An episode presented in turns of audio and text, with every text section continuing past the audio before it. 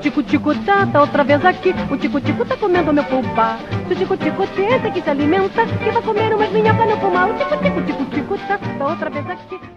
Esse é o nosso podcast Salta Caminhos. Hoje nós vamos falar especificamente a respeito da verdade. Eu sou Veríssimo Furtado. Eu sou Alisson Frank. E a gente espera que vocês gostem desse podcast que a única coisa que se pode dizer sobre a verdade é que nada é verdadeiro. Mas aí eu entro numa contradição. Paradoxo, é. Porque se for verdade que nada é verdadeiro, então não é verdade o que eu estou dizendo. Mas é que a verdade também não pode se resumir a um jogo de linguagem. Né? Existe a verdade como intenção. Eu estou te dizendo isso porque eu acredito no que eu estou dizendo, eu não estou mal intencionado, eu não estou querendo te enganar. Existe a verdade como veracidade de um ponto de vista mais científico, né? Que se parece com a verdade. É, é, quando eu digo o livro está em cima da mesa, se houver um, de fato um livro em cima da mesa, isso é um fato constatado, portanto, verídico, é verdadeiro. Aí para isso, o contrário é a falseabilidade, né? É falso. E quando se trata de intenção, é mentira. É, é não sei. O Machado de Assis tem um conto, eu acho que Machado de Assis, de um rapaz que promete amor eterno. Não, uma moça que promete amor eterno para um rapaz e depois ela acaba, eles acabam ficando por um tempo apaixonados um pelo outro e aí ela vai embora e se junta com outro rapaz e ele vai ver a vida dele. E depois, quando eles se encontram, acabam conversando sobre. Aí ele fala para ela: Ah, você mentiu para mim, você me prometeu amor eterno e tal. E ela disse: Não, mas quando eu prometi era verdade. Mas agora não tem mais como ser verdade. No momento em que foi prometido, era verdade. Ela tinha a ela intenção. tinha a intenção de que fosse eterno. Mas depois a intenção mudou, a depois convicção a intenção muda. mudou, a convicção muda, exato. Então, a verdade não é como, por exemplo, os, os filósofos antigos, né? Platão dizia que a verdade é eterna, né? de que a verdade é perfeita, de que ela é, de que ela é absoluta, né? Ela é a verdade em si só, ela é perfeita, né? De que ela está em algum lugar independente de eu é, alcançar, atingir É. ou não atingir. Ela é o que é. Ela é o que é. E por isso ela é perfeita, né? Porque ela, ela inclusive tem a, a diferença dos mundos que o Platão constrói, né? A verdade em si é perfeita, porque ela é eterna, e, um, e ela é eterna porque ela não está subjugada ao tempo, que faz com que as coisas oscilem, mudem e transformem. Então, tudo que existe está sob o jugo do tempo é falso, é vacilante, é claudicante, mas a verdade em si não, ela é perfeita. Mas essa verdade, tal como Platão pensou, para o nosso mundo é um desafio muito grande. O que no nosso mundo, como diria Zygmunt Bauman, que está sempre fluindo, né, líquido, poderia durar para sempre, poderia ser eterno, poderia ser imutável, algo que não se transforma mais. É bom falar também para os ouvintes, né? Porque muitos podem estar familiarizados com essa linguagem que a gente está utilizando dos dois mundos de Platão e muitos podem nunca ter ouvido falar o que são esses dois mundos de Platão. Então, o que que Platão entendia por dois mundos? Nós estamos aqui no mundo físico, corruptível, portanto passível de mudanças. E quando eu vejo uma caneta, uma mesa, uma cadeira, um cavalo, um cachorro, uma pessoa, eu estou vendo na realidade uma coisa imperfeita. Mas essa coisa imperfeita ela é uma cópia de uma coisa que existe em um outro mundo, que é o mundo inteligível, que é o que ele chamou de mundo das ideias. Nesse mundo das ideias, existe um ser humano que é o ser humano perfeito, de, e dele saíram todos os outros seres humanos. Aquele ser humano perfeito é a forma, ou melhor, a forma de onde saíram todos os outros humanos. E, a, a, e Platão era um cara também que acreditava na alma, na reencarnação, né? E teve toda uma filosofia para justificar isso. Então, quando eu vejo uma pessoa andando por aí, mas ela tem um braço a menos, a minha mente ou a minha alma logo percebe que falta alguma coisa, porque ela tem. Não completa a forma. Isso, ela contemplou a forma original, o ser humano perfeito, e que ele está lá no mundo das ideias e logo ela percebeu que falta, falta um braço, né? Falta alguma coisa. Então, no mundo das ideias, tudo é perfeito, existe a linha infinita, é infinitamente estreita e reta, onde nunca se acaba. É, é uma linha perfeita. É a né? linha perfeita. É infinitamente reta e infinitamente fina. Isso. então, ela nunca, ela não tem uma espessura, né? Como existe as formas perfeitas, o triângulo perfeito, triângulo perfeito. É, enfim. Então esse é o mundo das ideias de, de, Platão, de modo que esse aqui físico ele é apenas sombra daquele mundo perfeito. E o, e o nosso mundo, como ele é apenas uma sombra, ele é apenas uma cópia imperfeita, ele não é eterno. E portanto o que é mais importante é ele não pode ter verdades. Ele não pode ser verdadeiro. Ele não pode ser verdadeiro. E nele não está, ele, a, verdade. Não está a verdade. A verdade está, portanto, no mundo perfeito das ideias. E a gente só sabe disso porque nós temos alma. E a nossa alma vem do mundo perfeito e habita um corpo que é imperfeito. Segundo Platão, a alma é perfeita porque ela é eterna, porque ela é infinita. O corpo não. O corpo não é eterno. O corpo se acaba, o corpo se deteriora, o corpo passa, o corpo muda. É, a alma, então, pode falar, ela pode reconhecer algo que parece com a verdade. É, mas ela jamais também, o corpo jamais conhecerá a verdade, porque a alma precisará dos nossos olhos, precisará do nosso, do nosso tato, ela precisará do corpo. Ela, na verdade, o desafio dela é orientar o corpo nesse mundo. Né? Isso parece papo de espírita, né? Mas não, tem, não é muito diferente não do que Platão pensava. Não, porque até o espiritismo ele pega um pouco da filosofia de Platão, Sim. né? Mas é isso, o, o, grande mistério aí é o que faz uma coisa perfeita, a alma, se unir a uma coisa imperfeita, o corpo, né? De qualquer maneira, o ser humano é o único que faz parte desses dois mundos, Talvez só o ser humano faça parte desses dois mundos. Faz parte desse mundo físico, sensível e, portanto, corruptível e imperfeito, com o corpo, que envelhece, que adoece, que morre. E faz parte do mundo perfeito das ideias, que tem a alma como um ser indestrutível, eterno e imortal. E como a alma se juntou ao corpo e por quê é a grande pergunta, né? É. Mas aí é, o próprio cristianismo vai conviver com isso por muitos séculos, né? Como explicar esses dois mundos, como explicar essa contradição. Tratados dos padres da Idade Média que pretendem explicar isso, né? É, Santo Agostinho escreve sobre isso, Santa Maria de Aquino escreve sobre isso. Tem alguns que dizem que os animais têm alma, ou assim que os animais não têm alma. Tem debates interessantes, por exemplo, na Idade Média, sobre se um animal poderia ser legalmente testemunha de um ser humano diante de um crime. É, então, os animais eles eram levados a tribunais para testemunhar em favor dos seus donos. Então, se fosse a jumenta de Balaão, que sabia falar, né? ela podia até dizer alguma coisa, mas um animal que não sabe falar, não sei se serve. Não, e o melhor é que muitas pessoas eram absorvidas porque os animais não diziam nada. Mas esse era o tipo de julgamento que se fazia. E as pessoas, inclusive, é, por acreditar que os animais não tinham alma, tratavam os animais com um rigor, uma severidade, uma truculência, maldade, né? Porque eles não tinham alma, eles não sofriam aquilo que a gente sofria se a gente fosse tratado com maldade. Né? Então os animais eram maltratados mesmo porque eles não tinham. Eles não eram iguais a nós. Aliás, é muito curioso isso da gente só tratar bem aquilo que é igual a nós. Se é diferente de nós, a gente pode maltratar. para muita gente os escravos também Sim. podiam ser maltratados de qualquer maneira Eles não tinham porque alma eles não tinham alma. Né? Assim, O que é retratado, por exemplo, no, no, no filme um pouco mais antigo, O Planeta dos Macacos, da década de, acho que 70, né? Onde os macacos é que evoluíram muito lá, os seres humanos são escravos, são bichos. E tem uma cena que o cara abre a boca de um humano e diz assim: cadê? Tá, tá enxergando alguma alma aqui dentro? Esse bicho não tem alma, né?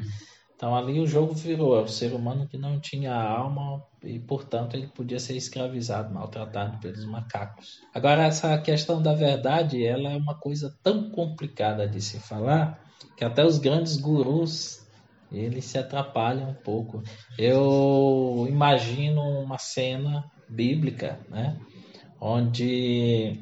Como é que é o nome do cara que lavou as, as mãos? Herodes. Herodes. Herodes não foi Herodes que lavou as Não, mãos. Herodes foi o cara que mandou matar as crianças. foi. Enfim, César. Foi César não, não. César era o imperador. Enfim. Então, esse negócio de Bíblia. Mas tem um cara que lavou as mãos, é que agora me fugiu o nome dele da cabeça, que ele pergunta para Jesus, né? O que é a verdade? é. Jesus aí- nada. Jesus, ele, depois de um tempo, ele diz: Eu sou o caminho, a verdade e a vida, né? A verdade dele era aquela. É.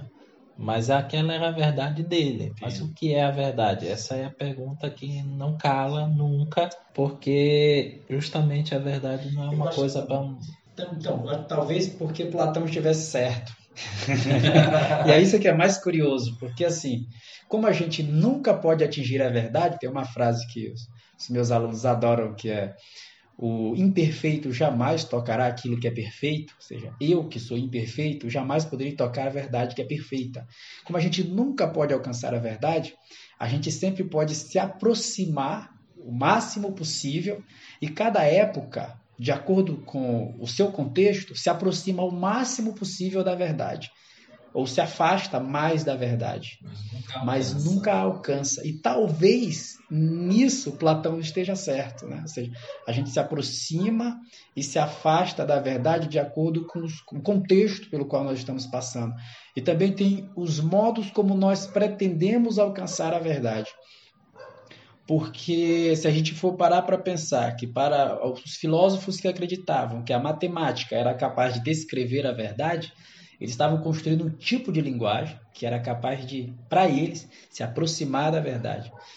E para nossa época, ou para a época moderna, mais ou menos, quando a ciência acreditava ser capaz de se aproximar da verdade, em outras épocas a religião era capaz de se aproximar da verdade ou de se afastar da verdade, assim como a ciência ou a matemática. É, para nossa época, nós vivemos uma coisa que é tão estranha que a gente chama de pós-verdade. né? Já não é mais a verdade, é uma coisa que A verdade já não é a coisa que interessa É. ou que importa, digamos assim, uma vez que ela é inatingível, O que né? importa agora é a verdade de cada um. O que é absurdo, o que é. Porque quando Platão, por exemplo, pensa que existe uma verdade universal, é, ele está pensando na possibilidade dos indivíduos chegarem lá, juntos, num diálogo.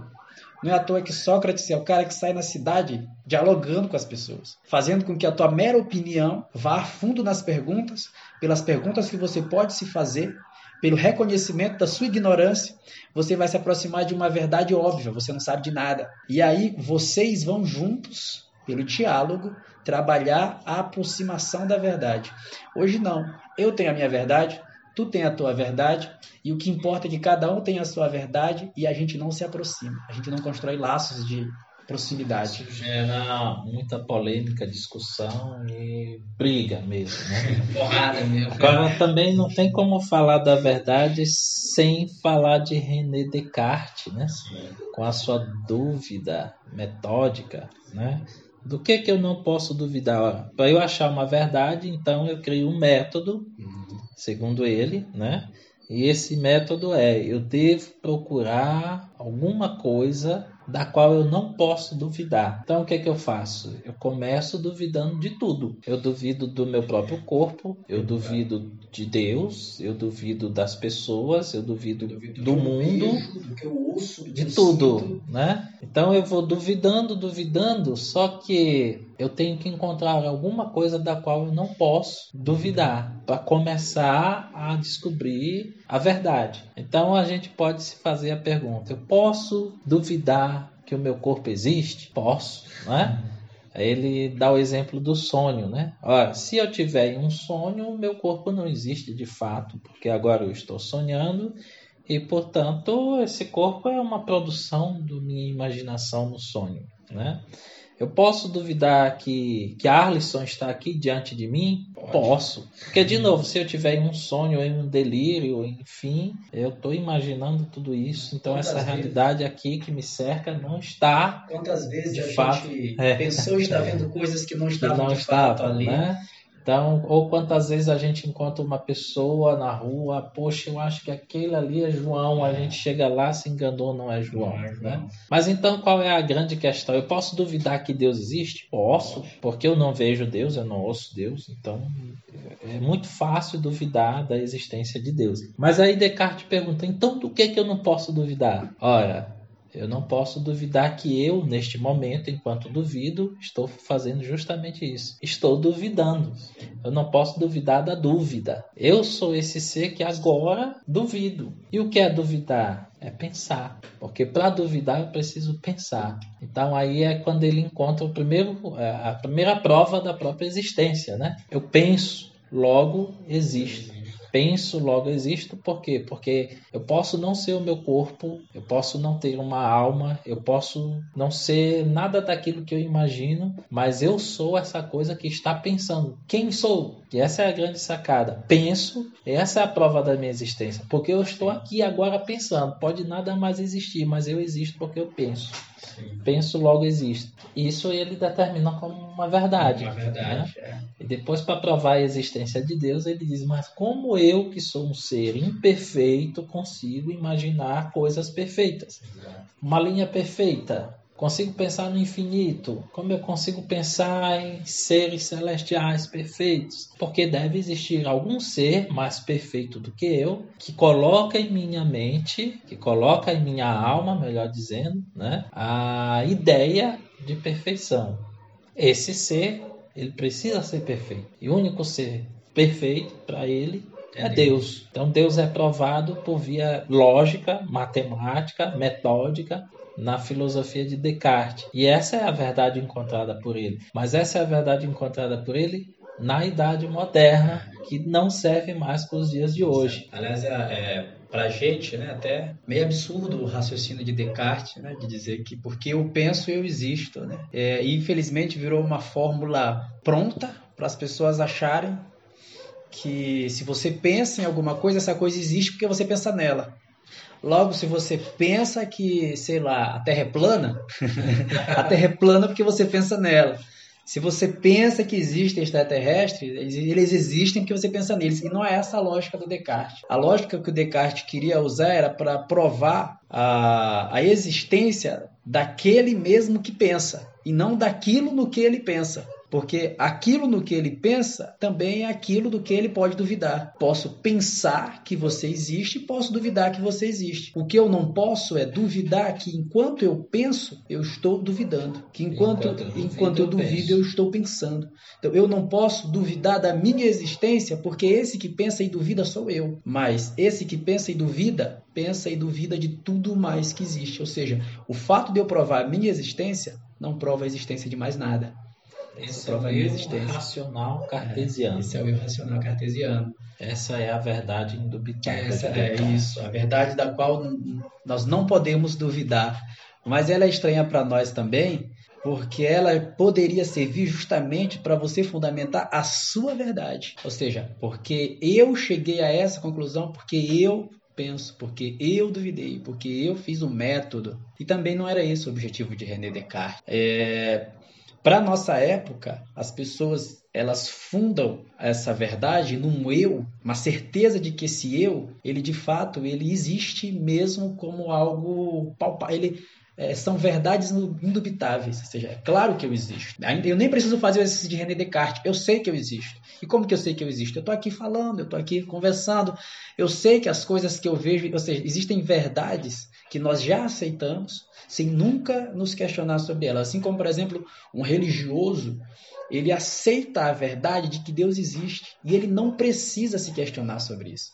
Aquilo é uma verdade dada, aquilo é uma verdade aceita. O, eu não lembro. Um dogma. Um dogma. É. Eu não sei se tu vai lembrar, mas tem sempre aquele que diz assim: a gente só acredita que o sol vai nascer amanhã porque a gente se habituou com o nascer do sol. David Hill. É, então, como a gente se acostuma com as coisas, a gente toma por verdade. E como a gente acaba tomando por verdade, isso fica tão habitual. Por exemplo, mesmo nós que estudamos filosofia, nós temos nossas verdades prontas, feitas e das quais nós raramente ou quase nunca nos questionamos ou nos duvidamos. É, uma pessoa que é racista, ela não se questiona sobre as verdades do seu mundo que foram construídas em cima do racismo, por exemplo. Para ela nem é uma questão sobre a qual se deve duvidar. É uma verdade dada. Fulano tá com mimimi, fulano tá. Uma pessoa que é machista, ela vai ter toda a dificuldade de ver as verdades que está que construíram o mundo dela. Para ela não são questões que devem ser feitas. Sabe que eu lembrei agora daquele filme Eu não sou um homem fácil.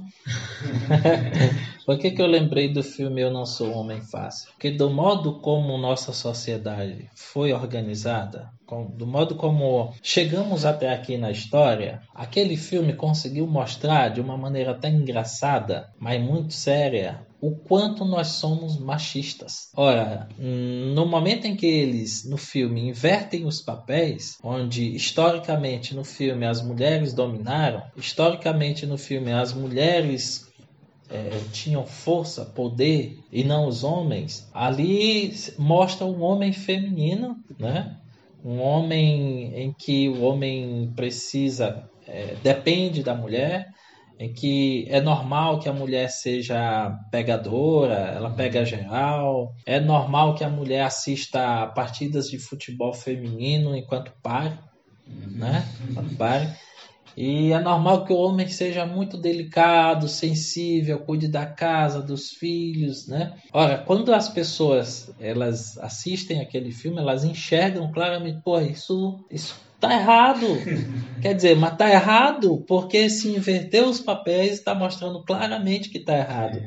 Mas no nosso dia a dia, na nossa história, a sociedade se mostra racista, se mostra machista, principalmente. Ainda hoje, mulheres ganham salários menores que os homens em muitas funções. Ainda hoje as mulheres fazem trabalho duplo, chegam de do trabalho e fazem o serviço de casa. Ainda hoje, se alguém tem que abrir mão do trabalho para cuidar dos filhos, é a mulher. E a, a sociedade acha que isso tudo é, é normal. Hum, é verdade, mas por que a sociedade acha que isso é normal? Justamente porque nós somos machistas enquanto sociedade. Nós somos machistas. Como somos também racistas. Sim. Quando se diz assim, ah, mas não deveria ter cota racial nas universidades.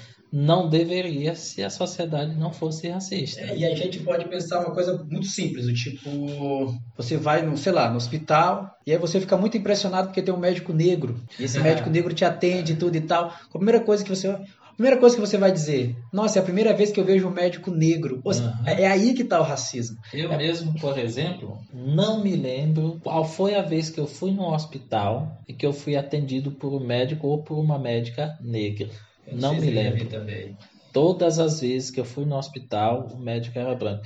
E quer dizer, o povo não entende que isso mostra o quanto nossa sociedade Sim. é racista. Eu assisto o jornal hoje desde criança. A primeira vez que a âncora do jornal hoje é, fixa, a âncora fixa, é negra, é agora, com a Maju Coutinho apresentando o jornal. Né?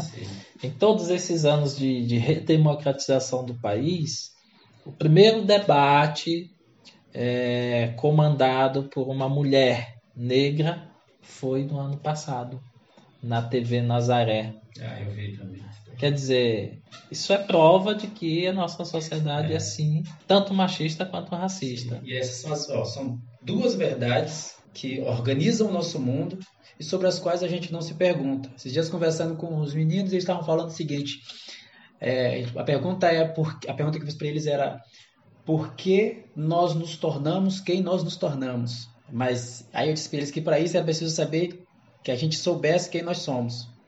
E aí teve uma que respondeu assim: Ah, eu sei quem eu sou, eu sou uma menina e eu gosto de música. Aí eu disse para ela: Tá, você é uma menina, mas o que é ser uma menina? Ser um... Aí ela, aí vamos descrever as características de uma menina. Só que como você tem certeza que você é o seu gênero, que você é o seu sexo, que você é não sei o quê, você diz o que você é, eu sou uma menina, você nunca se pergunta, nunca se faz a questão ah, de que ah, esse ser menina, esse ser mulher, ele é historicamente construído. Ele não é natural. Negócio, necessariamente ser fêmea e ser menina não são coisas que estão ligadas, mas as pessoas raramente se questionam sobre. Isso quem que se questiona isso? Quem está em desordem na, dentro da norma uhum. geral, quem está em desordem entre o ser corpo e o ser alma, vamos dizer assim, esse se questiona. Por que, que eu sou fêmea, mas não me sinto como uma fêmea? As minhas tendências, os meus comportamentos, o meu jeito de ser no mundo é como ser macho e não como ser fêmea, né? É como ser homem e não como ser mulher. Você, você só se pergunta nisso quando essa questão é para si um problema, mas quando ela não é um problema, você vive como se ser mulher ou ser homem fosse natural, ou seja, é uma verdade aceita. É uma verdade sobre a qual nós não. Por exemplo, eu não me questiono sobre o que é ser homem, a não ser que essa pergunta venha ao meu encontro e faça com que eu duvide disso, afinal de contas. O que é ser homem? Porque se a gente, por exemplo, só para fechar aqui, é, você vai para, sei lá, interiorzão do Brasil, ou mesmo qualquer pai de família aí, cidadão de bem, né? O ser homem, a imagem do ser homem está sempre associada a uma masculinidade, a uma força muito é, frágil, uma coisa muito. Não, não é sólido, não é seguro, né? E ao mesmo tempo, o ser homem é está associada à brutalidade, à, à, violência, à dominação. Mas por quê? Porque historicamente é isso que nós construímos do ser homem. Tá? Não é natural. Aqui mesmo na cidade, é que, é que a gente não para para pensar que essas coisas, a gente olha elas como natural, mas é no fundo cultural. Por exemplo, é, por que, que eu uso roupas masculinas e não femininas. Isso não é natural, isso é cultural. Por que, que eu corto meu cabelo? Ou por que, que eu deixo meu cabelo crescer? Isso é cultural. Por que, que eu escolho cores de roupas ou de, de objetos quando eu compro? Que cores que são associadas ao gênero masculino, cores que são associadas ao gênero feminino? Por que, que o modelo do meu óculos é um modelo masculino e não feminino? Então, todas essas escolhas que a gente faz, elas são escolhas que são culturais, não tem nada a ver com o membro, com o órgão genital que eu tenho. Não tem nada a ver com o órgão genital que eu tenho, né? É uma construção. É por isso que Simone de Beauvoir diz que ah, ninguém nasce mulher, né? Isso deu muita polêmica é nem anos atrás, né? não é nem de anos atrás, porque Ninguém, por que, que ninguém nasce mulher? Porque mulher é uma construção cultural. Fêmea é uma construção natural.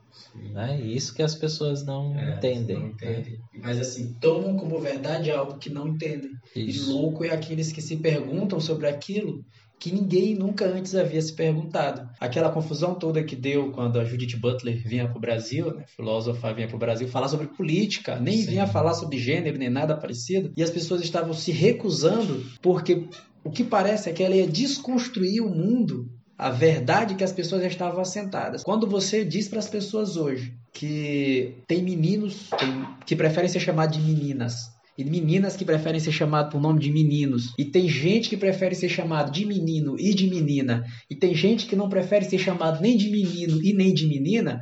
Isso o mundo perdeu completamente o ponto de referência para as pessoas, para elas poderem entender o que está acontecendo. Sentido, você é menino ou você é menina? Você Aí eu dizer assim, não, eu não sou nem menino nem menina. Eu não como me assim? identifico. Assim? Aí você como assim você não se identifica com nenhum dos sexos, com nenhum dos gêneros, com não sei o quê?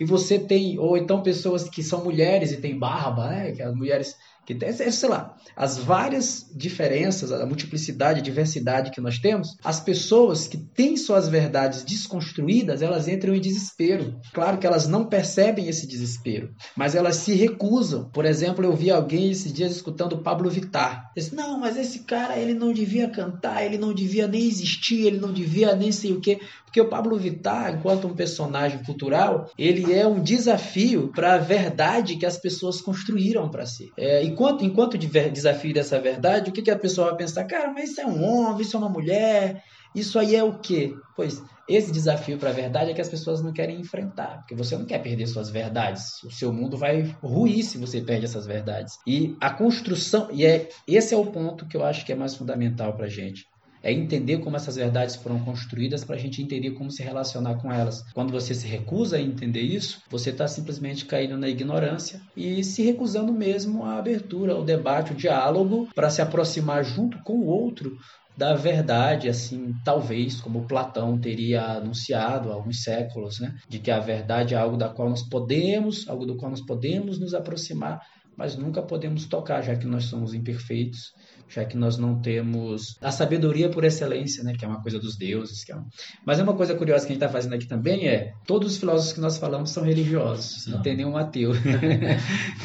Veio também a mente sobre o idealismo alemão, mas aí a gente não vai entrar no, no, no mérito, até porque o tempo já se avança.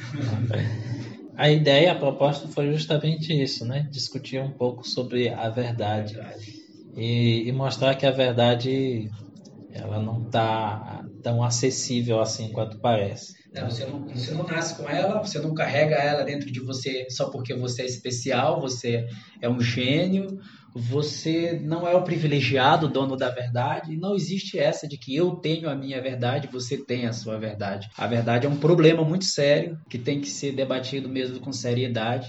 Não é à toa que os filósofos buscaram métodos, os cientistas buscam métodos. É, mesmo a religião tenta construir a sua verdade, as religiões sérias, né, as igrejas sérias, tentam construir sua verdade com muita seriedade, com muito trabalho, né, os dogmas da igreja. Aliás, na Idade Média há muitos debates sobre os dogmas da igreja.